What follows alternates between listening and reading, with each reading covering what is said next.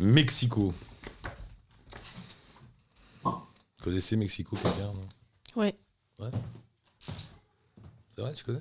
Ouais. T'as voyagé là-bas ou t'as habité là-bas? Non, j'ai voyagé, j'y suis allé pour le boulot aussi. Mais de, bizarre, de c'est passage, quoi. Ouais. J'ai pas aimé. J'ai stressé. Moi, j'ai stressé, mais j'étais fatigué. Je, je- je sais, je voyageais énormément à ce moment-là. J'avais dû faire genre euh, deux ans euh, à travers le monde et euh, pff, je suis arrivé dans cette ville, j'étais claqué. C'est- Ah, moi je veux bien, ouais, s'il te plaît. C'était pas l'endroit où. Il y a du blanc au frigo si vous voulez. Bon, le rouge pour l'instant, c'est C'est pas un endroit où aller quand t'es crevé. Non, c'est gigantesque. C'est gigantesque. Tu comprends rien. C'est oui, on y va. Bah oui, bah nous on t'attend. Oh, hein. je te jure. À la vitesse d'un âne. hein. Allô la planète Allez, vas-y. Eric Lange. Voilà. Ça, ça veut dire que ça démarre.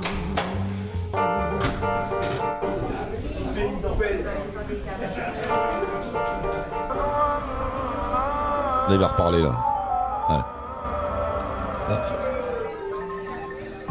Allô la planète Avec Eric Lange. Et voilà, merci. Dans mon salon, comme tous les. alors, je sais pas, à peu près tous les 15 jours. hein. Stéphane débarque avec le petit studio mobile, il l'installe sur la table de mon salon. Et puis il y a des gens qui viennent de droite et de gauche, soit directement ici sur des petites chaises, soit par téléphone. Euh, Aujourd'hui, on est assez nombreux dans le salon. Donc il y a euh, Neil, on dit pas Neil, ça Salut, on on dit Neil. Neil. Neil et Marie. Ça vient d'où, Neil, ce nom, excuse-moi Euh, Nil, euh, de- C'est Nil, le Nil, tes- tes Je crois que parents, c'était euh, un évêque euh, grec. euh, Ah non, moi je ouais, ouais. C'était pas une histoire de croisière romantique de tes parents sur Alors le il y a Nil. le Nil, ça veut, ça veut dire rien, nul aussi, vide, le néant en anglais, tu vois. Annihilé. D'accord, Neil et Marie qui est tu là. me Salut Marie. ça vient, non, Marie, on sait, ça, ça vient de là-haut. Euh, et alors les deux, ils arrivent, ils ont marché pendant deux ans, c'est ça Ouais, Vous avez eu, ah non, je vous avais eu au téléphone sur RTL, c'est ça. mais on vous avait pas eu dans Allô la planète. Et là on est de retour. Et vous venez d'arriver, là, vous venez de rentrer. On a le camarade Fabien qui est revenu, rebelote, ça va Fabien Ça va pas mal, ouais. Il est passé il y a trois semaines, un mois, je sais Un plus, mois, je pense. un mois, pour nous présenter, pour nous annoncer la sortie d'un magazine de voyage. Qui est sorti il y a deux est- semaines. ça y est, il est sorti, il est beau. hein, Il est, vous avez vu, c'est un, Ouais, c'est classe. hein. voilà, et c'est un, comment on appelle ça Moi, j'appelle ça Un coffee table book. Coffee table book. Voilà, c'est le truc qui traîne sur ta table. Qui, d'abord, ça fait très bien, ça fait assez classe. À côté de 21, euh, America, enfin, tu vois, des trucs comme ça. C'est vendu au Conran Shop où on vend du design, de la déco et, Voyage Voyage Magazine. Et en plus, dedans, il y a des belles photos, des articles consacrés. Ce numéro à Au Mexique.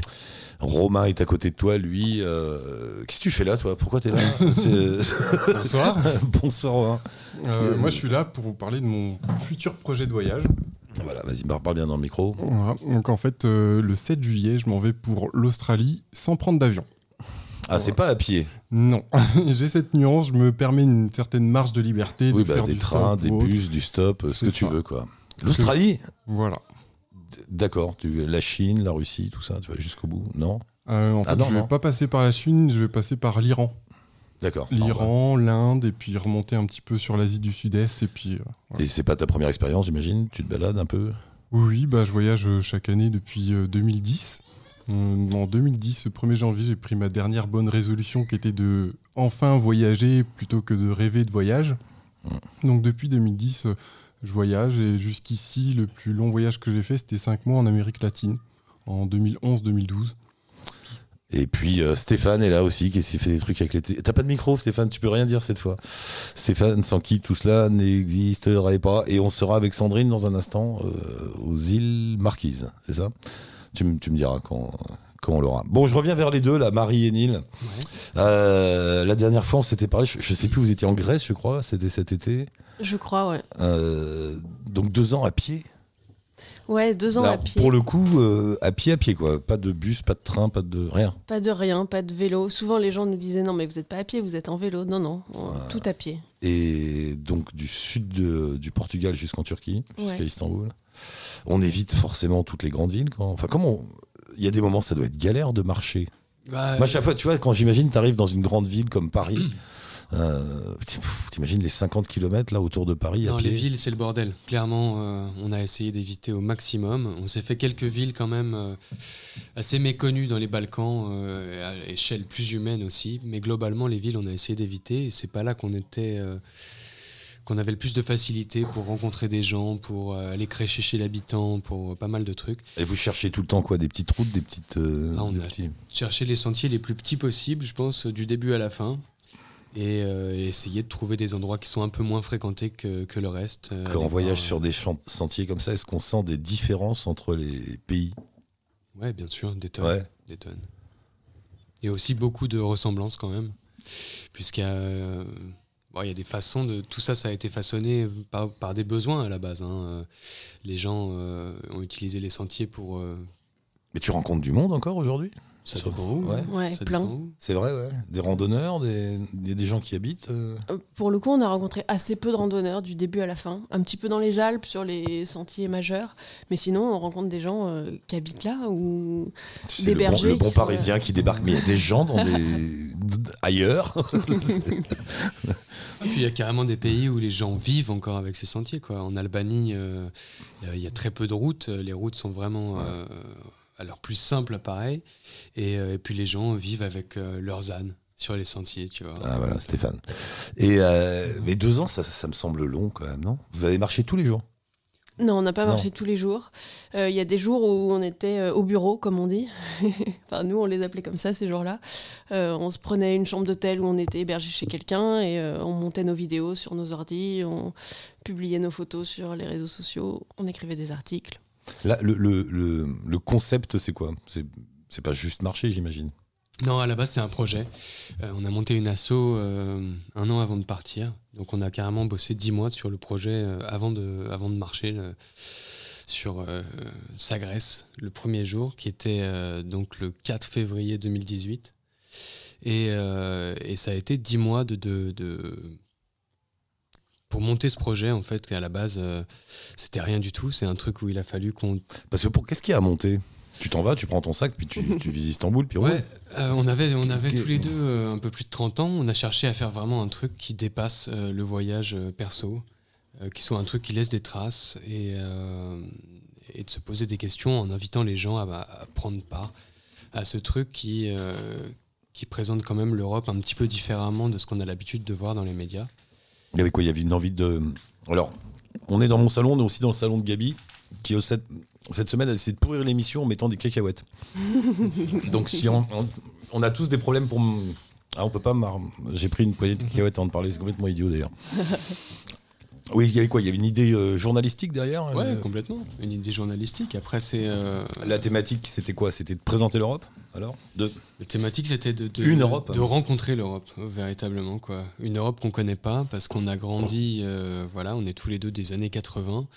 Euh, Il y a beaucoup de- d'endroits qui nous parlent dans le monde, qui sont souvent des endroits dont, les- dont on a beaucoup entendu parler dans les médias. On connaît par cœur euh, les rues de New York, on connaît par cœur euh, tous les États des États-Unis, on peut parler de la Chine, de la Thaïlande, de la Patagonie, mais il y a des bleds en Europe euh, avec qui on essaie de bâtir l'Union européenne et qu'on ne connaît pas forcément. L'Albanie, tu parlais, dont Ouais. tu parlais, ouais. L'Albanie, euh, la Bulgarie, la Serbie, qu'est-ce qui s'y passe? Quand est-ce qu'on a vu la Bosnie à la téloche pour la dernière fois? Quand il y avait la guerre. Ouais, Quand il y avait la guerre. Sur des trucs pointus sur Arte. euh. Donc, euh, donc voilà, c'est toute cette Europe-là, nous, qu'on avait envie de rencontrer, sur laquelle on avait envie de mettre des images, euh, essayer de, de réfléchir à ce que c'est l'Europe en tant que continent avant que quantité politique et économique. Et, euh, et faire tout ça avec un fil conducteur un peu C'est fédérateur. vachement intéressant, mais vous, vous faisiez quoi comme métier vous avez, vous avez un vrai métier quelque part ou pas? On, Vous- a- Enfin, on avait. dit-elle. vous faisiez quoi Rien à voir avec le journalisme ou... Euh, rien à voir pour ma part. J'étais responsable ressources humaines dans un grand groupe. Donc je voyageais pas mal pour ce boulot. Euh, c'est le seul Ah, lien que tu peux faire. DRH dans un grand groupe Ouais. t'as- avec un bon salaire, j'imagine, du coup. Un super salaire. Ah, tu fais partie. T'as vu, on en croise hein, souvent dans Allo C'est marrant, dans Allo Planète, c'est là que j'ai rencontré le plus de cadres sup avec des bons salaires qui deviennent euh, boulangers à Toronto, euh, marcheurs sur les routes d'Europe, euh, les mecs qui pètent un boulard à un moment. Qu'est-ce qui t'est arrivé? Euh, Qu'est-ce qui m'est arrivé Lui. Même pas. C'est lui. Même non, c'est pas Neil. Non, on s'est on s'est rencontrés tous les deux au- à peu près à ce même point de ras-le-bol de nos vies. Donc c'était, euh, enfin, on s'est retrouvés parce qu'on se connaissait d'avant. Euh, Qu'est-ce qui m'est arrivé Euh, C'est quoi. Attends, et Neil, tu faisais quoi toi? Attends, on va revenir à ton histoire. Neil, tu faisais quoi? Photographe. Mode, ouais. Là, il y a plus de. De logique. De lien, De, ouais. de lien, ouais. Bon, alors qu'est-ce qui t'est arrivé un matin? T'es arrivé à la boîte et t'as dit à tous tes milliards d'employés du monde entier Fuck you ça a pars. été un peu plus euh, progressif que ça. Mais en fait, je bossais tout le temps. Je bossais beaucoup. Alors, euh, j'étais assez flattée au départ qu'on me confie un poste avec autant de responsabilités euh, si jeune. Et au bout d'un moment, j'ai réalisé que j'y passais, euh, entre guillemets, mes plus belles années. Que peut-être demain, euh, j'aurais plus la santé, j'aurais plus ci, ça. euh, la vie peut s'arrêter du jour au lendemain. Ouais, il y a des tas de gens qui font des métiers comme ça et qui sont très contents. hein. C'est juste que c'était pas fait pour toi. Alors, Bah voilà, très bien. finalement. Ouais, ouais. Quand, quand j'ai annoncé que je voulais partir, il y en a qui m'ont dit Mais tu te rends pas compte, il y a un million de gens qui aimeraient ton poste. Je leur ai dit Bah, il est libre Non, ce qui est fou, ce qui est fou, j'imagine dans le regard des gens. Et t'as vu, c'était mon premier réflexe aussi. hein. Pourtant, j'en ai entendu des histoires comme ça. C'est putain, tu lâches quand même un sacré salaire pour rien. Ouais. Euh, et ça, ça impressionne. Enfin, ça impressionne, ça fait tiquer tout le monde. On, on court tous après les sous. hein. Voilà, Bien sûr, ouais. ça. Et donc toi, toi, tu l'as fait. Ouais. Ouais, ouais, j'ai mis longtemps à me décider et j'avais. C'était une prise de risque, entre guillemets, jusqu'au jour où je me suis dit Mais non, la prise de risque, il y en a pas. Si demain je regrette, bah, ça se trouve, ils voudront, ils voudront bien me reprendre ou je pourrais toujours me présenter ailleurs. Enfin, voilà. il Oui, fallait en se vrai- oui, c'est vrai. Tout à coup, quand tu réalises, tu prends du recul, tu dis mais je risque quoi finalement? Pas Ouais, grand-chose, ouais. Oui, mais on est pris dans, Ouais, ouais. on est à pris dedans et les et les enfin je sais pas si t'en as mais enfin tu vois je veux dire les crédits les- notre mode de vie notre confort on s'installe regarde tu vois petit à petit avec les années tu t'installes un truc sympa un 3 4 des bouquins et, et voilà et tu t'installes là dedans puis voilà quoi. mais il y a pas de mal hein mais ah, c'est marrant, putain, une DRH. On a, tu te rends compte, une DRH sur la route. Pourtant, les DRH, vous avez pas bonne presse en plus. Hein.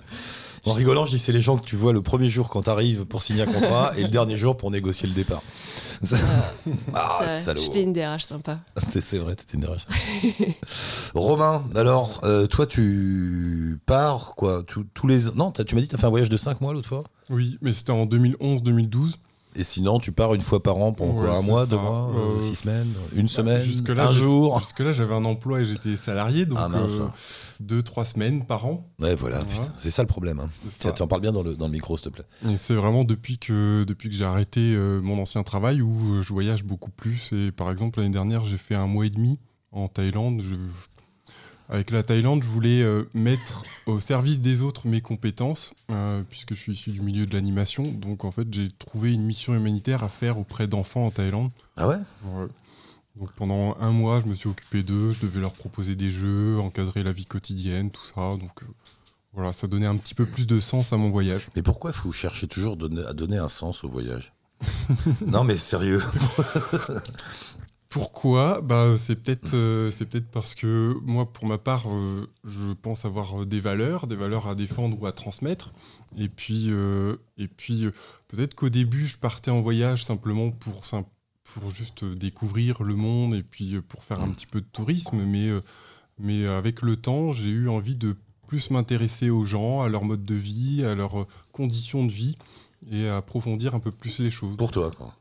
Bah oui. Oui. Pour- Ouais, pour- non, mais- Je dirais pour me faire grandir. Non, mais le bon vieux voyage sans but euh, à la euh, tu vois ce que je veux dire, Marie? Ouais. Pourquoi Non? Bah, nous, cette fois-là, c'était pas ça en tout cas. Et ça vous attire aussi, ça? Partir juste pour partir, sans se chercher. Sans faire de site internet, sans faire de blog, sans, sans aider les petits-enfants en Thaïlande, euh, sans avoir de messages écolo, sans rien. Sans avoir 11 kilos d'électronique sur Rien, le dos. rien, rien, rien. Ça nous tente, rien. ouais. Une brosse à dents, une paire de chaussettes et roule, quoi. Et j'ai personne à appeler. Moi, je l'ai fait, ça, hein, c'est génial. C'est la libération totale. Ouais, carrément. Rien. je sais pas pourquoi je suis là et je, je verrai ce qui se passe. Non, mais c'est vrai. hein. Bon, enfin, c'était mon petit message de vieux beatnik, euh, recommencer. Euh, tu reviens d'où, mon cher Fabien? De nulle part? De chez toi? Non, De, la, ouais. de, de- de Répu? De la place de la République, ouais. non, non, je reviens de. Non, mais le Mexique, c'était il y a longtemps parce qu'en fait, on- comme c'était un lancement de magazine, il fallait prendre du temps. Donc, je suis parti en octobre. Il est sorti fin janvier. Début février, on va dire. Spécial Mexique, le numéro de Voyage Voyage. Bouge pas. On a Sandrine au téléphone. Sandrine? Allô, Oui, Sandrine Salut. Oh, Sandrine, ça fait un bout de temps Ouais, c'est clair. Comment ça va? T'es où? Ça va bien. Bah, aux Marquises, petit archipel euh, perdu de la Polynésie française. M'énerve. Et euh, M'énerve. Elle m'énerve, elle. Et alors, il faut que je te dise félicitations, il paraît, t'as eu un bébé? Oui, un petit de six mois. qui est né à Tahiti. Ah bravo, il a quel âge? C'était quand ça? Et il a six mois, c'était en septembre. Il va faire euh, dans cinq jours euh, son mois anniversaire. Ça va bien, le, papa se porte bien? tout le monde demande des nouvelles de la maman, mais on demande jamais le papa. C'est dur un accouchement quand t'es père. Deux paquets de clopes, euh, une bouteille de vodka. Enfin, c'est terrible là aussi. Il va bien le papa? Ça va, il s'en sort, il essaye. De temps en temps, il met le casque anti-bruit. Bah mais ça va. Alors non, je vous explique, Sandrine. En fait, tu te rends compte, Sandrine, j'ai regardé, on se connaît depuis 2011. Euh, c'est à peu près ça, je crois, depuis le début du voyage. Je l'ai eu dans l'émission en 2011, un beau matin. Elle est partie. Alors, bah, à pied aussi, toi d'ailleurs. T'es parti à pied à ce moment-là Oui, c'est ça. C'était. T'avais dans. ça, c'était parti pour 15 mois à pied. Ouais, ouais. T'avais dans l'idée de faire le tour du monde ou à peu près? Non, tu voulais aller où à pied? Allez, raconte. Euh, si je savais pas trop, en fait, je suis partie sur un projet avec une copine de faire le tour du monde que en marchant. Et puis bon, les aléas ont fait que j'ai marché à travers toute l'Europe jusqu'en Macédoine. Puis après, finalement, euh, j'ai continué, euh, j'ai pris un bateau pour une première transatlantique. J'ai lâché la, partie écologique. La copine, euh, Caroline, elle s'appelait, non Elle s'appelle d'ailleurs toujours.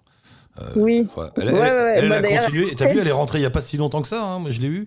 Elle a fait son tour du monde à pied entièrement et elle est rentrée il y a un an peut-être ou quelques mois. Et puis toi, ouais, vous, êtes, vous êtes séparés dans Europe centrale et je me souviens, je t'ai re-eu. Tu te rappelles cette scène quand tu étais sur ton bateau, tu nous disais au revoir euh, en direct à la radio? Euh, Ouais, la première transatlantique, effectivement. Voilà. Et puis après, elle est partie là-bas en Amérique latine et puis on t'a jamais revu. On, a, on s'est beaucoup parlé. On s'est revu quelques fois depuis. Non, on s'est pas mal parlé. On s'est pas mal parlé. Et tu ouais, tu t'es bien baladé partout là-bas en Amérique latine, elle bossait là-bas. T'es infirmière, hein, c'est ça, Sandrine? Oui, ouais. Ouais. Bah, dans les parties françaises, je bossais en tant qu'infirmière, mais sinon, après, euh, les autres pays, c'était dans la restauration, un peu de vente de macramé, un peu tout ce qui se fait, quoi. Et puis, euh, j'avançais avec ma moto en Amérique du Sud, c'était cool aussi. Ah oui, voilà, elle avait une petite bécane, une petite 125, Elle se baladait là, avec sa petite 125 partout. Voilà, jusqu'à ce qu'un skipper accroche mon cœur et que je m'installe sur un bateau. Le skipper. Le skipper. Et vous vous êtes euh, installé. Et vous, vous vivez toujours sur le bateau, là? Ouais, ouais, ouais. Le bébé est né euh, à la maternité, mais à, J3, il était sur le bateau et depuis, il vit sur le bateau avec nous. Voilà, voilà, monsieur, dame. Et alors, il y a tout là-dedans, mais ils sont énervants. Ils sont heureux, ils sont jeunes, ils sont beaux, ils font le tour du monde, ils vivent sur un bateau, ils ont un bébé sur les îles Marquises. Voilà, voilà. Tout va bien La vie est cool Ça va, on n'a pas trop à se plaindre. Notre principale préoccupation, c'est de savoir s'il va faire beau pour aller nager ou euh, quoi faire notre journée, aller cueillir des fruits, ce genre de choses. Mais vous avez une maison Très compliqué. Vous vivez pas dans une cabane, vous avez une maison quand même, non? Non, ah non, bah non, il y a le bateau, je suis con. Bah oui, bah oui, bien sûr, ils sont sur le bateau. Hein. Ouais, c'est idiot. Ah. Et vous gagnez assez de sous avec les, transports euh, de bateaux pour tenir le coup? Ouais, euh, bah on part régulièrement faire du charter, des gros, des gros convoyages. Euh, on en accueille aussi de temps en temps à bord. Ça, c'est sympa. Ça, les gens ils viennent partager un peu de notre vie. Et, puis, bah, ça suffit, quoi. Et puis, je bosse une fois tous les deux ans, quelques mois, histoire de, pour pas perdre la main. On va envoyer l'extrait de cette émission à Emmanuel Macron pour lui dire qu'il y a des Français qui ne sont pas dans son trip, mais qu'il y a un autre trip possible. Je bosse un peu de temps en temps, tous les deux ans. et c'est comment, le, comment les îles Marquises? C'est le, c'est quoi? C'est le clicheton, la carte postale euh, qu'on imagine avec l'eau turquoise Non, ça c'est ça c'est les Tuamotu. C'est pas du tout le même archipel de Polynésie. Les Marquises, c'est des grosses grosses montagnes euh, ça monte jusqu'à 1200 mètres, je crois. Ah ouais. Euh, avec, euh, c'est connu pour ses grandes falaises abruptes en bord de mer. Et c'est vraiment un archipel super tranquille parce que y venir en avion, c'est extrêmement cher, donc il y a peu de touristes. Donc pour nous, c'est parfait. Ils sont sur 6 îles, il n'y a que 8000 habitants. 6 îles, 8000 habitants. On a de quoi faire. Et attends, c'est français? Oui, non Oui. Oui, oui, c'est français. Oui, c'est la Polynésie française. Oui, voilà. Non, mais ça pourrait être des poussières euh, britanniques ou indépendantes, ou je ne sais pas. Tu sais. Pourquoi je m'entends de l'autre Non, non, non. Ah, t'as ton haut-parleur, euh, tu peux l'éteindre s'il te plaît, Sandrine Euh, Je n'ai pas mon haut-parleur, Ah, il a- non, c'est toi mais qui. le, je pense que c'est le réseau qui, qui, qui merdouille un peu. Bon, et alors vous allez rester là-bas euh, Qu'est-ce que vous allez faire? Euh, là, bon, on va rester encore un petit peu. On est en train de voir pour faire un petit séjour en France pour présenter euh, la crapouille toute fraîche à la famille. Mm. Et euh, ensuite, euh, on va, on reviendra, je pense, euh, en fin d'année. Il faudra qu'on sorte à Pitcairn parce qu'on a droit qu'à trois ans dans les eaux avec le bateau en Polynésie française. Donc, on va aller faire un tour dans les îles anglaises et euh, au sud-est là, de la Polynésie. Et puis on reviendra euh, se faire dorer la pilule au soleil.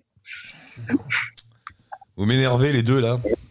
Euh, bah écoutez, bravo. Euh, euh, Il y a Marie qui est avec nous. Eux aussi, alors Marie et Neil, ils ont marché en Europe aussi pendant deux ans. Ils ont fait euh, le sud. T'es encore là? Oui. Le sud de- du Portugal jusqu'en Turquie. Et ils viennent d'arriver là. Deux ans, deux ans à pied. T'es passé par tous ces coins, toi, à pied aussi. là. Elle est plus là. On l'a perdu. Ah voilà, bip bip. Ah si, t'es revenu. T'es revenu? Euh, oui, oui, oui. Bon bah. Allô Ouais, ouais, ouais. Euh, on va arrêter là parce qu'on n'arrête pas de se perdre. Sandrine, c'était cool d'avoir de tes nouvelles. Bravo. Vivez bien, soyez heureux, embrasse la famille, tout ça. Euh, Bon, voilà. C'est cool. Ça marche. Et puis bah, j'essaierai de passer vous faire un coucou en direct quand on passe en France. Ah bah, vous avez intérêt. Vous venez dans le salon direct. Tous les trois. Ça marche. Je t'embrasse, Sandrine. À bientôt. Bye. Bonne route. Des bisous tout le monde. Pas mal, hein Euh, Pas mal. quoi. Incroyable. Ça fait rêver ou pas, ça? Ouais, c'est un peu petit, je trouve. Euh, les petites îles, euh, tout le temps. euh, la vie d'insulaire, c'est quand même pas évident. Enfin, euh, moi, je sais que j'ai déjà passé pas mal de temps à, à Porquerolles, dans le sud. Pars bien dans le, dans le Et, euh, et bon, la vie d'insulaire, c'est euh, c'est quelque chose de Ouais, spécial. t'as vu son trip, quoi. Les parties, Ah ouais. l'Amérique latine, finalement, le skipper euh, beau et bronzé, pouf, les marquises, le bébé. Comme dans un film. C'est énervant, quoi. Tout marche bien. Bon, rebelote, on en était où, mon cher Fabien? Reprends le casque. On en était à mon magazine de. Voyage, voyage. Fabien, on le représente pour ceux qui n'étaient pas là l'autre fois. Donc, euh, tu as un boulot assez sympathique qui est de présenter des villes. euh, Alors, c'est pas des villes parce que pour ce lieux. magazine, on a décidé que ce serait des trajets, des routes ou des destinations. En l'occurrence, cette fois-ci, c'est le Mexique. Ah oui, donc chaque, chaque numéro, oui, bon. Donc, avant, tu pigeais pour des canards, pour, pour, pour d'autres euh, magazines où tu Exactement. présentais des lieux, tu racontais Exactement, des, des lieux villes euh, en, Qui est en le- Europe. le- non, des canards plutôt très urbains à l'époque et très branchés et pointus. Ici, on a essayé de, avec mon associé, on a décidé qu'on allait lancer un magazine plus d'expérience qui serait vraiment entre le, le pointu et l'authentique. Donc, euh, l'idée, comme je te racontais, c'est de re- rencontrer peut-être euh, un chef étoilé dans une ville, à Mexico City, et après euh, aller voir sa grand-mère euh, dans la campagne. Alors, on n'a pas eu l'occasion de voir une grand-mère, mais on, a- on nous a soufflé une petite adresse euh, très surprenante à Mexico City. Un des chefs les plus connus nous a dit d'aller à 3 km de l'aéroport de Oaxaca, dans une petite, sur une petite route de terre pour trouver le, le meilleur chef euh, du Mexique. Ah bon? Et ça s'est confirmé en fait. Et c'est quoi? C'est un petit resto ou c'est un. c'est quoi? Alors en fait, c'est un, un, un jeune d'une trentaine d'années qui s'appelle euh, Jorge León et qui en fait a euh, en fait il a travaillé dans le resto étoilé le plus connu du Mexique qui s'appelle Pujol. Et il a décidé de, tout plaquer de retourner dans la maison dans laquelle il a grandi dans laquelle il est né qui est donc à la campagne. Donc tu arrives dans, son jardin dans sa cour avec tous les chiens les poules. Euh, il y a même limite tu vois les, les, buts à gaz dans le jardin parce qu'il pré- il prépare certaines sauces à l'extérieur et donc il a ouvert. Alors c'était une ouverture, un soft opening comme on dit, c'est-à-dire que son restaurant n'était pas réellement ouvert, mais plutôt pour les pros ou ce genre de choses. Et euh, il a ouvert normalement en janvier ou février 2020, donc récemment. Mais du coup, en fait, tu te retrouves à prendre un, un taxi, euh, tu te retrouves sur une petite route de terre euh, et tu arrives dans, dans une maison de, de, de Cambrousse, quoi. Mais il a installé un- des tables et tout ça, quoi. Ouais, alors il a installé, si tu veux, dans, sur le côté attenant de, de la maison, il, y a une sorte de auvent, une sorte de. Un endroit qui est plutôt très, très joliment décoré, alors que le reste est très euh, folklore et typique. Et ça ressemble presque même à une, un truc un peu euh, super monacal et super euh, austère. Et les plats, tu as, 20 places euh, assises. Et, et tu choisis pas les plats, en fait. Et ça arrive en, en 7 plats. Et on te déclame, comme pendant une messe, ce que tu vas manger. à chaque, et tout le monde est servi en même temps. Est-ce que c'est un truc de luxe? Alors, Est-ce que c'est cher, autrement dit? Non, tu sais quoi, c'est assez abordable. Je sais. Alors, on n'a pas. Il nous a finalement invités parce qu'on était journaliste. J'étais avec des photographes, un couple de photographes qui très talentueux qui s'appelle The Social Food. Et euh, mais je pense qu'en fait, on s'en serait sorti. En fait, on, est, on a petit déjeuner là-bas. Et après, on s'est fait ami avec lui, donc on est revenu déjeuner alors qu'on était euh, dans la campus, tu vois, donc on s'est baladé. Je pense que franchement, ça devait être dans les. Euh, peut-être le, le, déj devait être dans les 30 euros. Ah oui et tu manges pour 30 euros euh, chez un chef étoilé, enfin l'équivalent d'un chef étoilé. Ouais, un chef étoilé, on m'a dit qu'il le sera en tout cas peut-être euh, prochainement. Mais le type, il a pour ambition d'amener dans son bled paumé, là, avec son chemin de terre, toute, toute la haute bourgeoisie euh, gastronome mexicaine ou... bah, Il faut savoir que la ville... C'est un concept tout ça ou pas? Alors après, c'est la région de Oaxaca où il y a énormément de... Si tu veux, après, après, le repas, il nous a même fait une balade pour nous montrer ses champs de maïs. Donc c'est un peu là euh, où, où, apparemment il y a le meilleur maïs euh, du Mexique. Donc il a des champs dans lesquels il euh, récolte, enfin, où il récupère tout. Il fait d'ailleurs le maïs pour ce resto étoilé à Mexico, ce resto 3 étoiles. J'ai oublié ta question. non, est-ce que c'est un concept son truc? Je pense Est-ce qu'il a pour ambition d'attirer une espèce de foule de gastronomes bien informés qui s'échangeront cette adresse, qui deviendra célèbre? c'est réellement à 30 minutes du centre-ville de Oaxaca. Enfin, c'est un peu comme si tu allais euh, déjeuner euh, euh, à, Tremblay en France, à côté de Roissy, pour, pour tester un chef quoi, presque étoilé. Non, je pense que c'est pas un concept. Je pense que c'est quelqu'un qui, qui, est assez authentique et qui avait eu besoin de revenir chez lui, qui a voulu continuer sa cuisine, qui avait une réputation et du coup les gens l'ont suivi. Et à mon avis, euh, et en fait, l'adresse se passe sous le manteau. Le truc le plus drôle, c'est que quand le chef euh, étoilé euh, de Mexico City m'a donné le nom du chef et du restaurant, il y avait genre trois, micro-articles sur, sur le web que j'ai trouvé. Et j'en ai trouvé un qui disait pour réserver une table, envoyer un message WhatsApp à Jorge, le chef du restaurant. Ce que j'ai fait. Et il m'a répondu. Il m'envoie encore des WhatsApp là régulièrement. C'est assez drôle. Il fait, il fait, un suivi. Là, il a posté sur son Instagram euh, la couve du magazine. Il prend de mes nouvelles. Donc c'est, euh, mais c'est un, mec assez intéressant et qui était aussi intrigant parce qu'il était et très présent et très absent. Quoi. Il y a des moments où on a essayé de lui parler et il était, euh, il était pas très palpable. Et puis en même temps, et après, et après avoir cuisiné, il nous a pris, pris en main, nous a amené sur son champ de maïs et, c'était une expérience assez intéressante. Quoi. Marie, tu connais Mexico, tu m'as dit Ouais, je connais Mexico. J'y ai fait un voyage en 2013, je crois, 2014. Euh, Californie et Mexique. Un bon road trip, c'était chouette. C'est une ville. Euh, alors, moi, j'ai une mauvaise expérience hein, de Mexico, je vous disais tout à l'heure, euh, parce que j'étais fatigué à ce moment-là dans ma vie et je suis arrivé dans, ce, dans cet endroit, donc je déconseille aux gens fatigués et neurasthéniques. C'est un endroit. Non, mais c'est vrai, je me suis quasi enfermé dans un hôtel. En fait, on comprend rien, cette ville. C'est Ouais, c'est grouillant, c'est très différent selon les quartiers. C'est un peu oppressant. Après. Euh, c'est chaotique. Euh, mais c'est la culture mexicaine aussi, c'est comme ça. C'est un peu agressif, moi je trouve. En plus, c'est pollué, mais c'est dingue. Enfin, c'est fou, quoi. Alors, moi, c'est ma deuxième fois à Mexico. La première fois, c'était en 2016. Et tous ces clichés, tout ce, tout ce qu'on m'avait dit, ça c'est complètement volatilisé quand je suis arrivé. Moi, je trouve ça super, accueillant. Non, mais je te dis, c'est pour ça que j'ai précisé que j'étais fatigué parce que j'étais, mm. tu vois, euh, je pense. Alors là, je suis sûr du coup, tu, tu, tu, apprécies plus ou moins les endroits en fonction non pas de ce qu'ils sont, mais de ce que toi tu es. Euh, si, si t'es pas bien, genre, je pense que je serais arrivé n'importe où. Voilà. Euh, donc c'est pour ça. Il faudrait que j'y retourne. Mais vas-y, éclaire mes lanternes. Enfin, en fait, effectivement, c'est très très grand, mais tu as aussi pas mal de petits quartiers à taille humaine. Tu as la Roma, là, le quartier qui a fait l'objet d'un film d'Alfonso Cuaron qui euh, finalement est super joli, super agréable.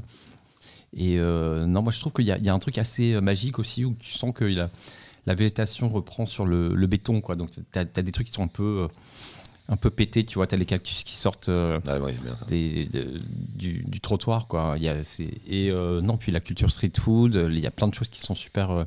Alors moi j'ai fait un, un, road trip un peu culinaire, tandis que Evan, ma collègue, elle a fait plutôt le road trip euh, architectural et artisanal. Mais euh, voilà, et en, bouffe, tu peux manger pour, euh, à tous les angles de rue pour un euro des choses absolument sublimes. Bon, t'as un bon souvenir, Marie de Ouais, moi j'ai un bon souvenir. d'abord du musée anthropologique qui m'avait complètement Ah, transporté, incroyable. qui est Ah bon sublime. Incroyable. Le- la façon dont tout est organisé, la lumière, euh, les, les cinq sens sont mobilisés, c'est vraiment un, un super souvenir. On mange incroyablement bien. Et euh, et il y a une sorte d'énergie artistique, euh, beaucoup de, de, de street art. euh, si t'aimes Frida Kahlo et Diego Rivera, tu les sens un petit peu aussi présents partout. Non, moi, c'est un bon souvenir. Je reste avec vous alors. Euh, la vie quotidienne, quand on est deux ans sur la route, donc vous aviez une tente Ouais. Euh, vous dormiez, vous la plantiez où la tente N'importe où Ou à chaque fois il faut demander un bout de jardin à quelqu'un? Enfin, vous avez, j'imagine qu'en deux ans vous avez tout vu. Quoi. Ouais. Il y a eu un On a tout vu en deux ans. Déjà, la tente, c'était un peu l'option numéro 2. La première, c'était d'essayer de dormir chez les gens. Et, euh, et ensuite, évidemment, dès qu'on avait moyen de ne pas mettre la tente, on ne la mettait pas. C'est-à-dire que tout était meilleur. Que ce soit une école, euh, n'importe quoi, une grotte. euh, euh, on a été chez les pompiers, on a été où d'autres. euh, donc- Dans des granges, des gymnases, des mairies, des salles communales. Attends, je fais juste une parenthèse. Fabien, t'es debout, tu veux pas aller me choper une bière dans le frigo, s'il te plaît C'est une émission en live. Tu re- Mais non, mais Stéphane, tu, re- tu reprendrais un petit peu Ouais. Neil aussi Enfin, tout le monde d'ailleurs. volontiers.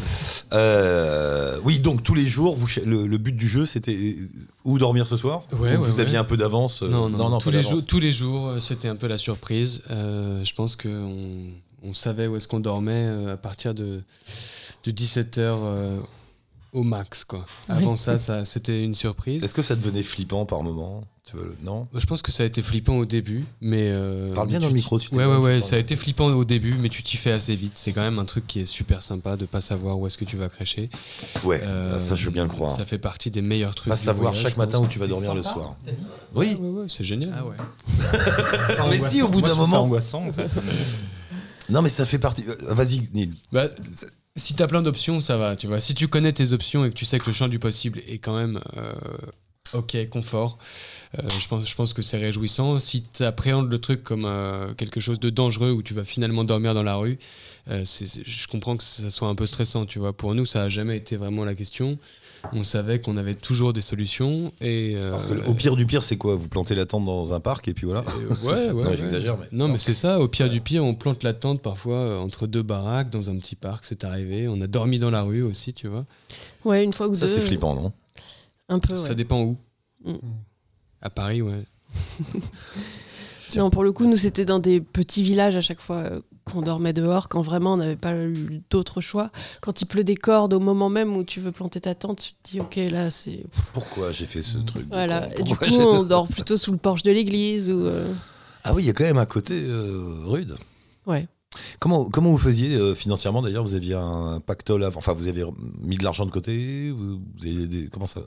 Déjà, on s'est mis un budget. En gros, euh, on s'est dit 10 euros par jour et par personne pour, euh, pour l'ensemble du voyage. Un truc à niveler, hein, parce que bon. euh, Eh ben pas oui, parce que j'imagine que l'Europe, l'Albanie, c'est pas les mêmes prix que l'Italie. Enfin, vous êtes passé en Italie Ouais, et puis, doute. puis même En d'une- saison à Ouais, l'autre. hein. Oh la Suisse, l'horreur. D'une saison à l'autre, en été c'est facile, euh, de rester dehors c'est cool. Quand c'est l'hiver qui flotte tous les jours, qu'il y a du vent, que c'est des Ah ouais, tempêtes euh, ou de la neige, euh, parfois tu as plus besoin de, de, de dormir en intérieur. Du coup, ça coûte aussi plus. Euh, on s'est retrouvé à payer moins cher dans des villes, euh, enfin dans des, des pays qu'on connaît bien en été que dans des pays euh, où ça coûte vachement moins cher mais où les conditions étaient compliquées quoi. Euh, je pense qu'en Croatie, on a été très très peu hébergés dans l'ensemble. Jamais. Jamais, voilà. Euh, C'est vrai? Ouais, ouais. Et tu sais, vous avez essayé de comprendre pourquoi? Euh, ouais, c'était une raison assez simple et assez évidente. Euh, ça s'appelle la peur de l'autre. Et euh, les gens, régulièrement, presque tous les jours en Croatie, nous demandaient si on était des migrants. Parce Ah. que globalement, le- l'itinéraire qu'on a fait jusqu'à Istanbul, c'est plus ou moins la route des migrants dans l'autre sens. Et euh, donc en Croatie, il y en a pas mal qui passent parce qu'ils se retrouvent en Bosnie, aux portes de l'Union européenne, Ouais. à vouloir accéder à l'Europe de l'Ouest. Et comme euh, la Hongrie a construit un mur euh, tout autour de ses frontières, c'est en Croatie qu'ils passent maintenant. Donc il y a beaucoup de passages. Euh, et, Et, les gens, et les gens en ont marre. Enfin, ils sont- Bon, j'essaye de. Je vais pas leur jeter des pierres non plus, quoi. C'est de- Tu vois, j'essaie de me mettre à leur place. Euh, Bah, les- la télévision leur dit qu'ils en ont marre en tout cas. Et euh, du coup, Ah oui. ouais. voilà, le message. Non, mais est-ce que, est-ce que par exemple, vous, vous avez croisé plein de migrants? Non. Non. Très Non. peu. Non, non, du coup, on voit bien que dans les médias, ils en font quand même beaucoup.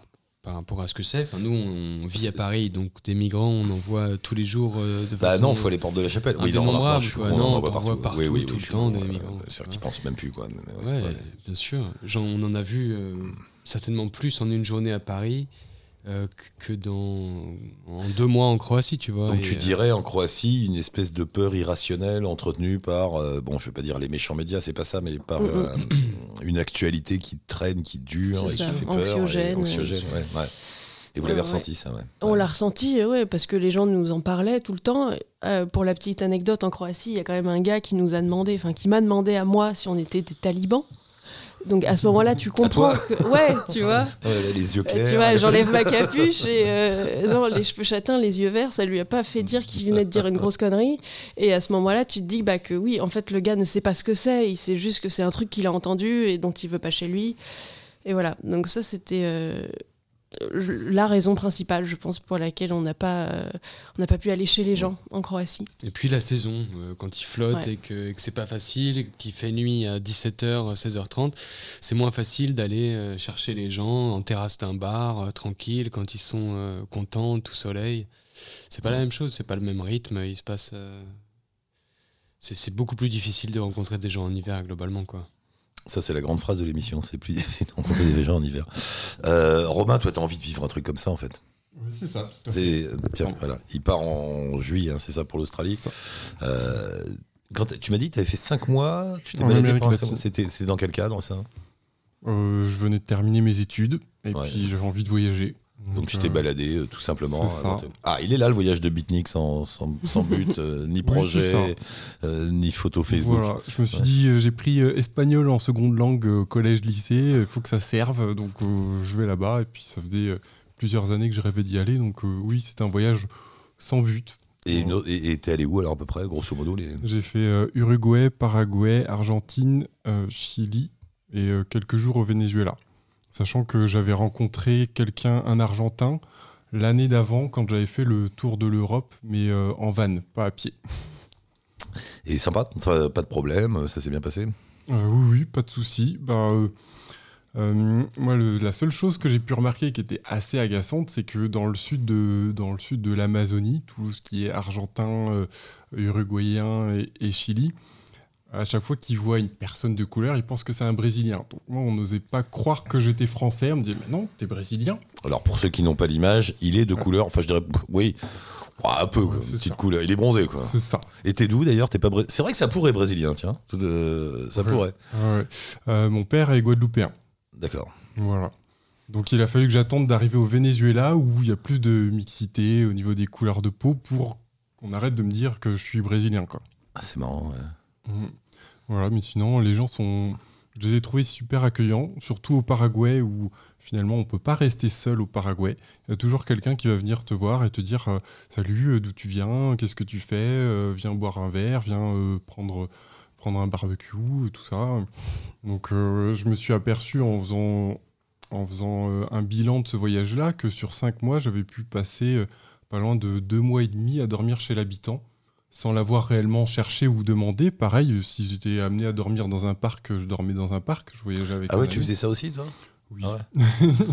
oui, oui, ça me dérangeait C'est pas. marrant, ça, tu dormirais pas dans un parc toi Fabien? C'est- C'est pas ton genre. Enfin pas Non. volontairement, je veux dire. Je- à part, Non. à part, euh, Non, certaines moi, c'est que les 5 étoiles luxe. Ouais, ouais, voilà. Non, non, c'est c'est une blague. Non, non, mais je dormirai pas dans un parc. Non, euh, J'essaierai de trouver un. mais non, mais c'est flippant. mais Une auberge de jeunesse à 5 euros. euh, N'importe 10 qui peut te braquer, peut te. Moi, une fois dans ma vie, je me suis endormi dans un parc en pleine journée. C'était en Inde. C'était où d'ailleurs? Je sais même plus dans quel bled. euh, Il y avait genre. tu sais, Vous avez voyagé en Inde déjà?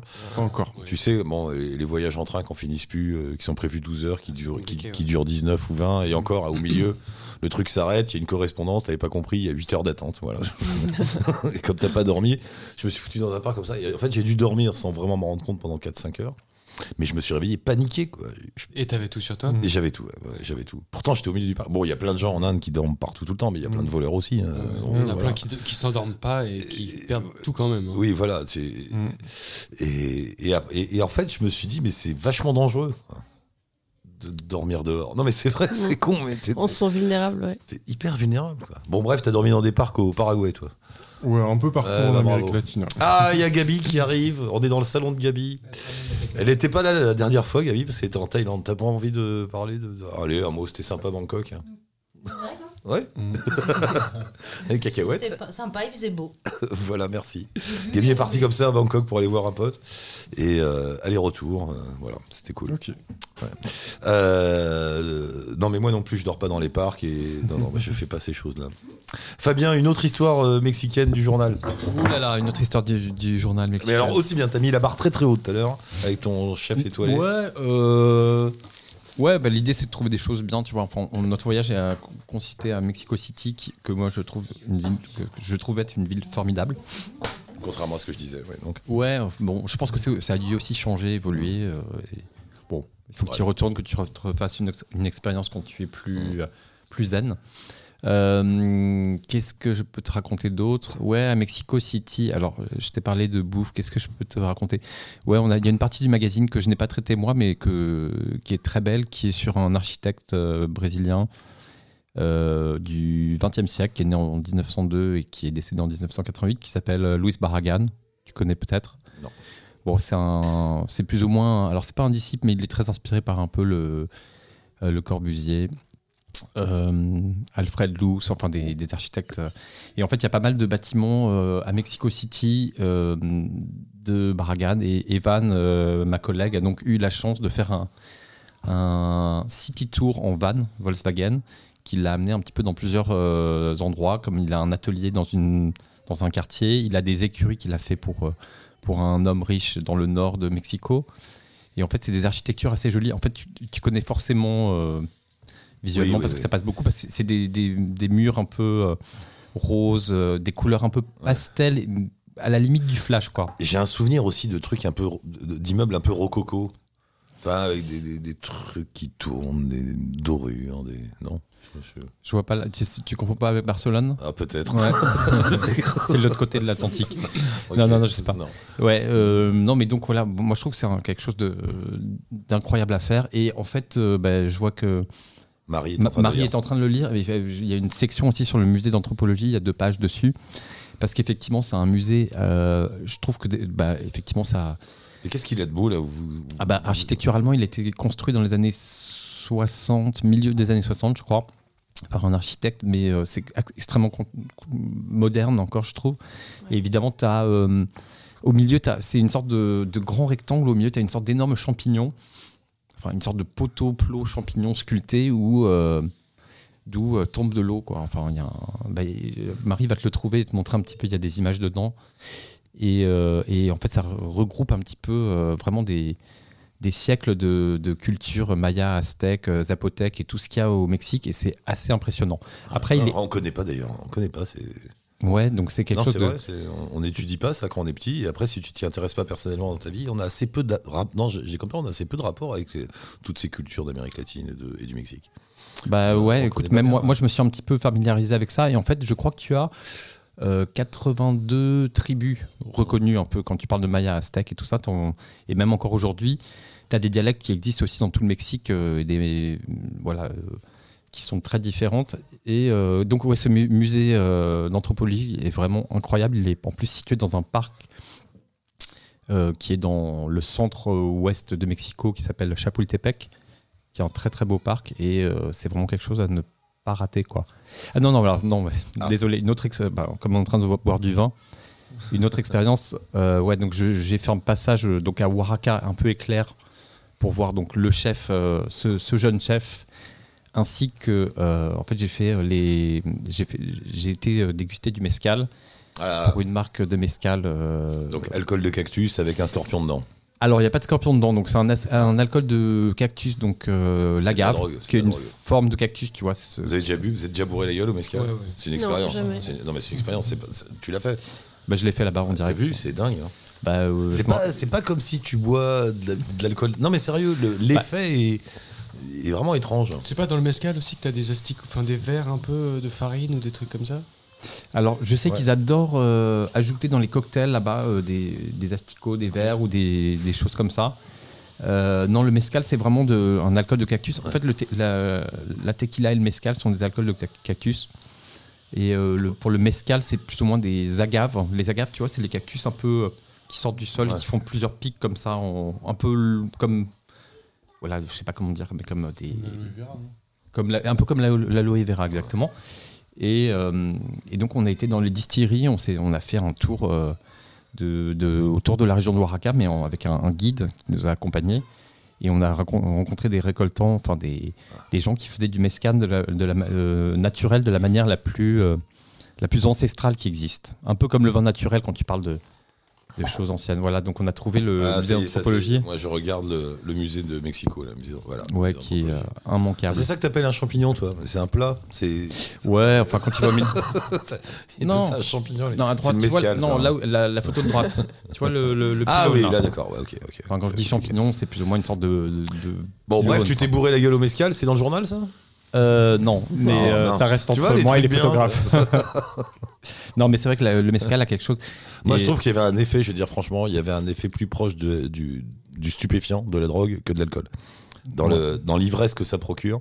Bonjour les discussions de spécialistes. En l'ivresse du mescal, on est quand même plus proche du LSD que, que du Bordeaux.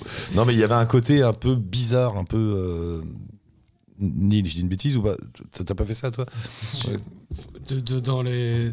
Dans effets, dans l'ivresse que ça procure, j'ai- voilà, j'ai trouvé que c'était une ivresse très particulière. Non, après on a essayé de retenter le truc une fois nous en faisant un macérat euh, d'agave justement.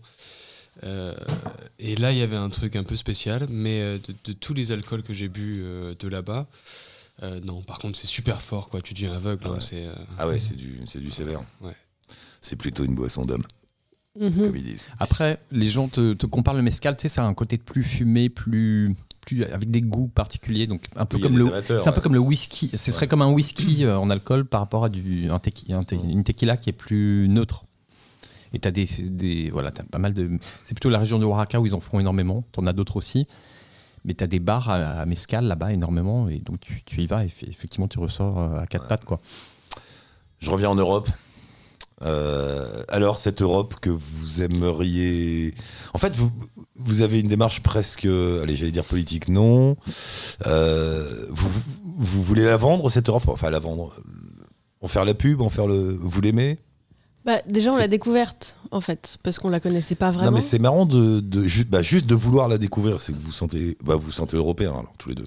Ouais, on se sent européen. Mais déjà, il y a un gros truc quand Euh. même qui fait qu'on a souvent tendance à masquer complètement le continent avec euh, l'entité euh, politique. Quoi. Dès qu'on parle de l'Europe, tous, on pense euh, Ouais, système européenne, politique, tu vois. euh, Non, France, Allemagne. euh, Et même dans les, dans les journaux, partout, on fait pas gaffe, mais euh, l'Europe, c'est devenu pour nous euh, l'Union européenne.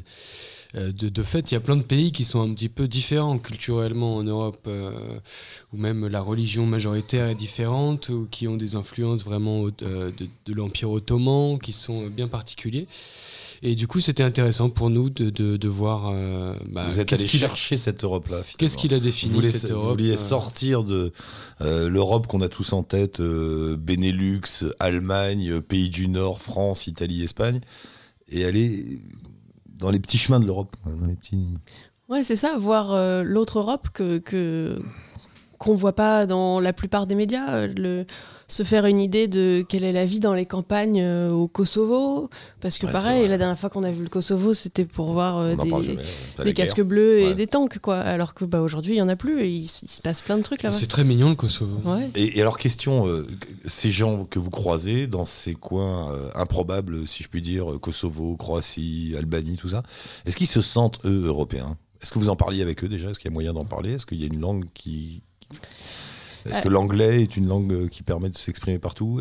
Que... Pas vraiment là-bas. Non. Non, une fois qu'on avait passé la Slovénie et qu'on est arrivé dans les Balkans, vraiment, euh, l'anglais nous servait plus beaucoup. Qu'est-ce qui À part servirait vraiment quand qu'est-ce- on rencontrait qu'est-ce qui servirait comme langue? Qu'est-ce qui l'allemand Euh, l'allemand. L'allemand, ouais. En Croatie, en Bosnie Kosovo, aussi, même aussi. au Kosovo. Non, tu- enfin, je veux dire, qui servirait, c'est-à-dire que t'as toujours quelqu'un dans un coin qui parle. tu Ouais, vois, ouais, bien tu sûr, sais c'est que- ça. ouais. Tu vois qu'il y a des foyers où, où là, dans ce pays-là, les gens euh, parlent plus italien, là, ça va être l'allemand, là, c'est. euh, ça dépend vachement. Et pour le coup, au Kosovo, on a croisé pas mal de gens qui parlaient français parce que euh, pendant la guerre, ils ont fui la guerre et ils sont allés euh, vivre et travailler en Europe de l'Ouest, beaucoup en- dans des pays francophones, en France Ah, et en Belgique. Et, après, ils sont Et ils revenus. sont revenus après. Ouais, d'accord. Donc on avait, euh, on a croisé des gens qui parlaient français. C'est le seul endroit à peu près.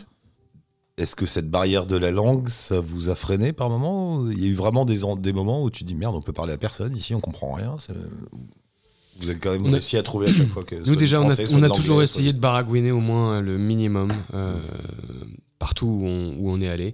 Il y a des pays où on a fait plus d'efforts que d'autres, il y a des pays où c'était beaucoup plus facile que d'autres. Hein. C'est sûr que quand on se met à apprendre le portugais, c'est quand même vachement plus euh, sympa et facile que quand on apprend le macédonien et qu'on doit faire face au cyrillique, quoi. Ah oui. Mais euh, et puis voilà, ah t'arrives en Grèce, c'est complètement différent encore. Euh, il y, avait vraiment eu des pays où ça a été assez facile pour nous et d'autres, c'est une vraie galère.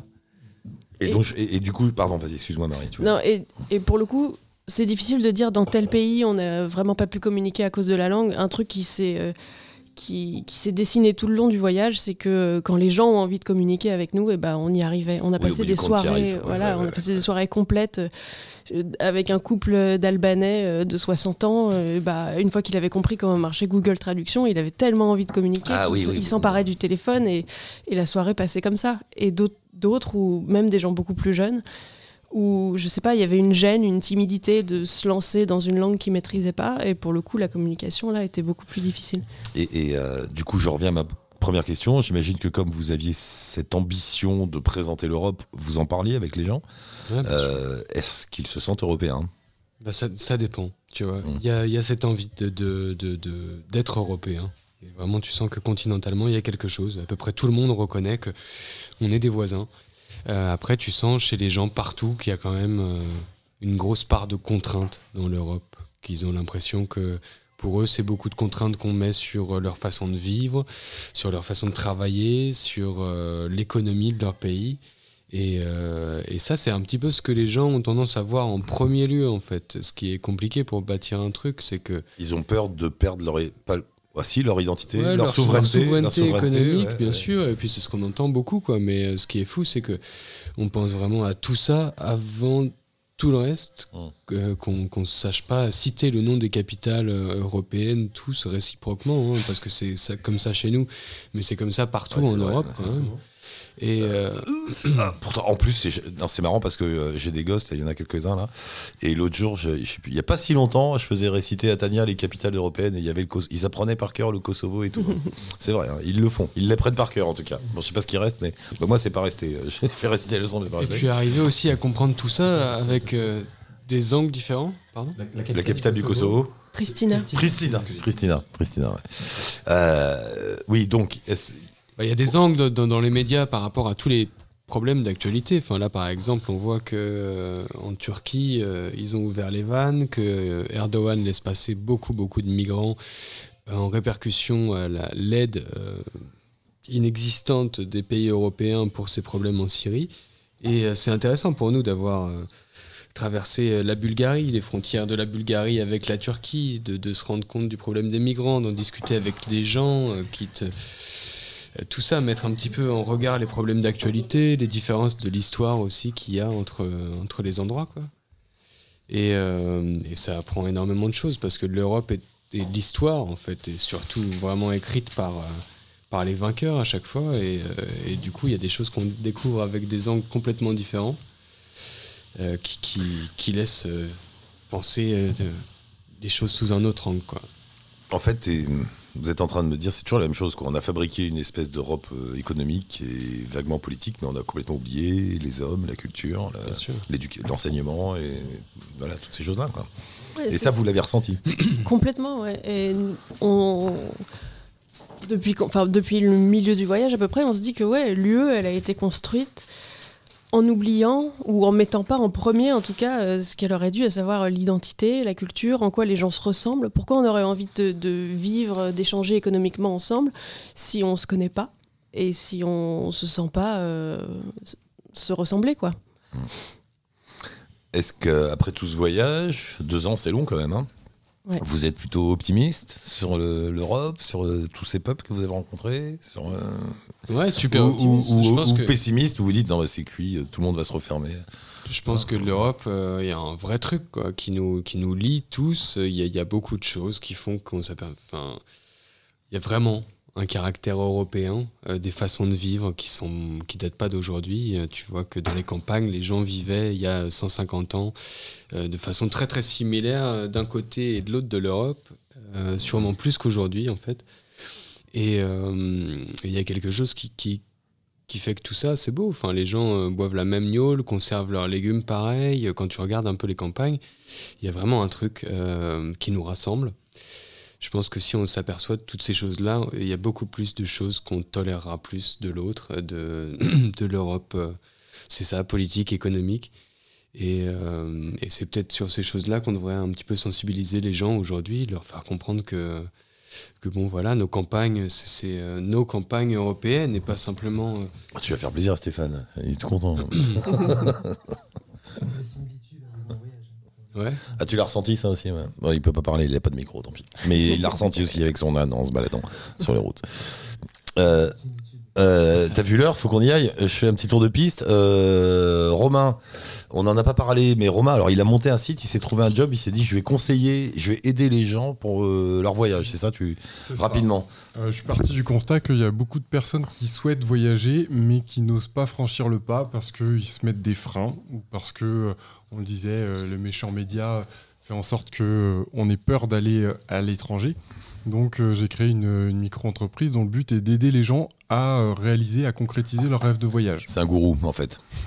en fait, il fait le chaman du voyage. Non, ce que je fais, c'est que euh, euh, je crée des itinéraires personnalisés. Donc, je me sers de mon, mon expérience de voyageur pour trouver les meilleures activités, les meilleurs hébergements, tout en respectant le budget de chacun et les, les, les, les, personnalités de chacun. Et Marie, attends, Marie voulait dire un truc. Comment ça s'appelle? Où est-ce qu'on te trouve? Euh, le temps du rêve. Donc, euh, je suis présent sur Facebook, Twitter, Instagram. Euh, le ton du rêve. Le temps du rêve. Le temps du rêve. Le temps du rêve. D'accord. Et là où ça prend son sens, c'est que ça fait référence à la mythologie aborigène. Aborigène d'Australie. Ah oui, oui, bien sûr. Le, bien, sûr ah. Ah, bien sûr, le temps du rêve, absolument. Donc je crée des itinéraires personnalisés, mais pas que. si les gens partent pas en voyage parce qu'ils parlent pas anglais, bah, j'ai des solutions, que ce soit des applications ou des partenariats avec des profs d'anglais. Si c'est l'espagnol, bah, après 5 mois en Amérique latine, je suis capable de donner des cours d'espagnol. Si c'est la peur de prendre l'avion, je suis en train de créer un micro-séminaire avec une sophrologue pour agir sur le j'ai peur de prendre l'avion, j'ai peur de la nourriture que je connais pas, etc. Donc l'idée, c'est vraiment de faire en sorte que toutes les personnes qui veulent voyager puissent pas me dire euh, non, je voyagerai pas. Parce que à chaque problème, je trouve une solution. Et comme il faut bien qu'il prouve que lui-même euh, est un grand voyageur, il part en juillet pour euh, un voyage jusqu'en Australie sans prendre l'avion. Et, euh, et, puis voilà, puis t'alimenteras au cours de, au fur et à mesure. Voilà, tout à fait. Le canard, voyage, voyage, Fabien, hop là, pique le micro, bah, on le trouve partout. On le trouve partout, mais en fait, moi je voulais revenir sur Neil et Marie. Bah vas-y. En fait, bon, on le trouve partout, mais je suis déjà en train de travailler sur le prochain, donc c'est ça, en fait, tu fais la sortie d'un magazine, mais tu dois déjà préparer le suivant. Bon, en avant-première, je vous dis, le, thème, c'est l'Orient Express. Ah, bien. Et donc, on va. Écoute, oh, ma. Il se choisit des bons petits thèmes, là. ouais. Et du coup, euh, voilà, ma, collègue euh, va s'occuper de la partie, la moitié ouest, on va dire, donc France, Suisse, Italie. Peut-être pas l'Italie en ce moment, on verra. Bon, moi, j'ai le même euh, dilemme avec Istanbul. Mais du coup, moi, je vais m'occuper de la partie est. Donc, je vais aller à Istanbul, peut-être en train ou en avion. Mais en effet, je vais revenir en, train. Donc euh, moi, ce que je voudrais, c'est que vous puissiez me donner une idée de quelles étaient vos meilleures expériences dans, dans les Balkans ou de Istanbul à peut-être en Bulgarie ou ce genre de choses. Euh, si vous avez quelque chose à me recommander. Euh, alors attention, pas forcément, plus, pas forcément en ville, mais aussi même dans... Bah, vous étiez plutôt dans les campagnes, j'imagine. Donc s'il y a quelque chose qui vous a vraiment... Là maintenant, il faut qu'ils répondent maintenant, ils peuvent t'envoyer un petit mail. non, non j'attends une réponse immédiate. D'accord. je vais laisser la parole à Neil. Ouais, je sais que nous. Vas-y, trouve une auberge avec un chef étoilé au Kosovo qui fait bah- de la carpe, comme on n'en fait plus depuis 1800 Où est-ce qu'on a bien, bien, bien bouffé en Turquie Pour nous, c'était euh, une grosse surprise. On est arrivé. Euh, on est arrivé quand même dans un endroit bien par hasard. Je me suis pété la cheville, moi, 7 jours avant la fin. Euh, péter la cheville, non, mais une entorse avec rupture totale d'un ligament, etc. Tu vois. Et euh, le deuxième jour, ça a été un peu chaud. On a cherché à sortir de cette jungle pour tomber euh, sur une route où je pourrais accessoirement m'enfuir vers l'hôpital, tu vois. Mhm. Et, et, là, on a atterri dans un micro-bled et il y avait un écologe Euh, c'est à peu près un des seuls écologes qu'on ait croisé. On n'en a pas vu vraiment en Bulgarie. Il y en a sûrement qui existent. Mais, euh, mais là, en arrivant en Turquie, c'était euh, inespéré. Quoi. Il n'y a pas d'autres trucs comme ça. Le, tourisme là-bas et l'hôtellerie, dans cette partie de la Turquie en tout cas, on n'est pas du tout sur de l'écologe et des trucs comme ça. Et on arrive chez ces gens super humains, vraiment très éduqués, différents de tous les gens qu'on a vus euh, jusqu'à présent. Et euh, en fait, ils avaient des vies de, de stambouliotes. Stambouliotes, ouais, stambouliotes. Stambouliotes, ouais. Super, euh, super. Voilà, ils, étaient méga actifs. Ils ont des filles qui sont artistes peintres, chefs d'orchestre, enfin bon, bref, des gens un peu, un peu différents. Et, et on a mangé chez eux la meilleure bouffe euh, de tout le voyage, je pense. C'était euh, un délire, aussi bien au petit déjeuner qu'au dîner. Euh, un vrai savoir cuisiner, un vrai savoir vivre. Et en fait, ils ont un lifestyle qu'ils amènent dans cet endroit, si différent de tout ce qu'on a pu voir en Turquie. C'est pas loin d'Istanbul, ça? Et il faut y aller, quoi. Eh ben, écoute, je suis preneur de l'adresse, donc à la fin de l'émission. Bon, pour les, pour les autres adresses, euh, échange de mails et, voilà. Bon, bah écoute, euh, voilà, voyage, voyage, bonne chance au magazine. Euh, ouais, bah écoute. que te dire Reviens nous parler de l'Orient Express la prochaine fois. Ouais, je reviendrai, ouais, mais si je dois partir dans deux semaines, mais apparemment sur Istanbul, il y a peut-être, ça va peut-être prendre plus de temps. C'est pas trop ce qui va se passer. des partenariats avec des. Avec Corona. Avec Corona, ouais. C'était au Mexique, hein, Corona, le, partenaire. Donc, euh, et euh, t'as compris oui, bah oui, bien sûr. euh, Neil et Marie, bah merci beaucoup. Euh, juste une petite part, on n'en a pas parlé du tout, j'aurais voulu, mais deux ans en couple, 24 heures sur 24. Ouais, Il y a forcément des moments, j'imagine, où on a besoin de solitude. Ouais, carrément. C'était pas facile tous les jours. Euh, après, il y a beaucoup de moments où c'était bien d'être à deux. Euh, mais pour la petite histoire, il y a eu euh, sept fois au Monténégro où vraiment là, on, on, se supportait plus. Et on a décidé de partir chacun, chacun de notre côté pour marcher séparément la journée. Et euh, Neil a dormi dans un village, moi j'ai dormi dans la montagne, et on s'est retrouvés le lendemain matin. Euh. Un peu de boudin, quoi. Voilà. Mais très heureux de se retrouver le lendemain. non, mais ça m'étonne que ça arrive qu'une seule fois en deux ans. Quoi. Ouais, c'est arrivé une seule fois, elle est partie dans la montagne toute seule quand même, avec les traces d'ours partout et tout. tu te dis, dans la neige quand même, genre. Euh, tu ah, le Nil, il était ça, coûte, ça coûte mois. Et moi, je suis resté au bled à boire des rakas avec les mecs. Ah, bah voilà, tu Et moi, j'avais qu'une envie, c'était de, de, plus l'entendre. Et lui, il était tellement inquiet qu'il m'écrivait tout le temps, toute la journée. Et je lui dis, ah, au bout d'un moment, si on, se sépare pendant 24 heures, c'est pas pour se parler toute la journée par téléphone. Enfin voilà, et nous, 4 euh, avril, là, on fait notre événement. Euh, oui, alors le 4 avril à Paris, donc il y a une soirée. expo photo, euh, petit retour d'expérience, ça devrait être assez marrant. Il y a même des, des lots à gagner, une remise de médailles pour nos guests, puisqu'il y a 36 personnes qui sont venues marcher avec nous sur deux ans. Et voilà, c'est à Paris. on peut voir tout ça sur notre site www.2pva.com. Et voilà deux PVA, ah oui, deux pas, deux pas vers l'autre. Deux pas vers l'autre. Deux pas vers l'autre. envoyez-moi quelques jours avant, envoyez-nous les, des rappels, on mettra sur les, sur les pages de la planète et tout ça. Euh, bah, bravo, et puis alors là, bah, bonne chance pour la suite, puisque toi, je pense, Marie, tu ne redeviendras pas DRH. Enfin, c'est pas le but du jeu en tout cas, pour l'instant. C'est toujours moyen de pas le faire. Et euh, vous êtes parti pour faire un bouquin, pour faire un film, et j'imagine une autre aventure. Sûrement. Ouais, Inch'Allah. Bon, bah, bravo. Sûrement. Et il y a matière, ouais, c'est sympa. Eh bah, très bien, bah, tout le monde, euh, merci d'être passé dans le salon. Euh, Stéphane T'as vu, j'ai retrouvé un micro. Ah, il a retrouvé un micro. tu peux parler Bah non, tu peux pas, c'est fini. Ah non, non, encore deux minutes. juste, euh, juste pour dire que on va essayer de, de, venir le 4 avril quand même. ça tombe un week-end, ça tombe bien. Bah ouais. fais, gaffe, il dit pas ça, il amène, il amène tout ça et tout ça. Hein. Non, non, on, vous garde une place. Ouais, c'est gentil. on se rappelle. Euh, pour dire que le 8 mars, euh, non, c'est le 8 mars aujourd'hui, on était dans ton salon, ça tombe bien. Voilà, le 8 mars, c'est fait. le 11 mars, on fait un direct en Ardèche dans le salon de Aude pour une émission autour des gens qui partent avec des animaux. Euh, le, 5, le 12 mars, on sera au 5e festival des rendez-vous de l'aventure à Lons-le-Saunier. On verra sans doute Caroline, dont on a parlé tout à l'heure. ok. Lons-le-Saunier, on connaît bien dans la famille. le 13 mars, on fait un apéro nomade à Aubenas.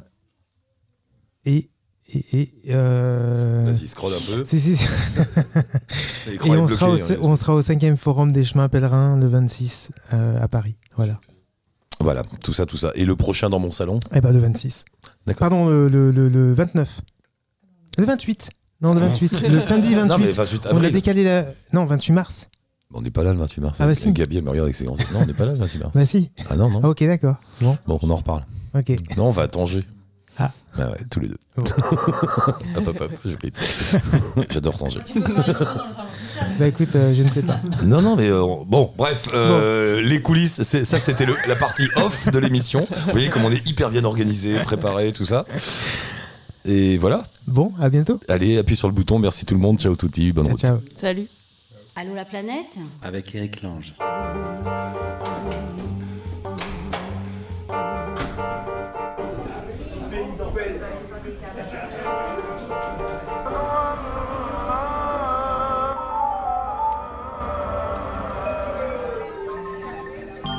Allô la planète Avec Eric Lange.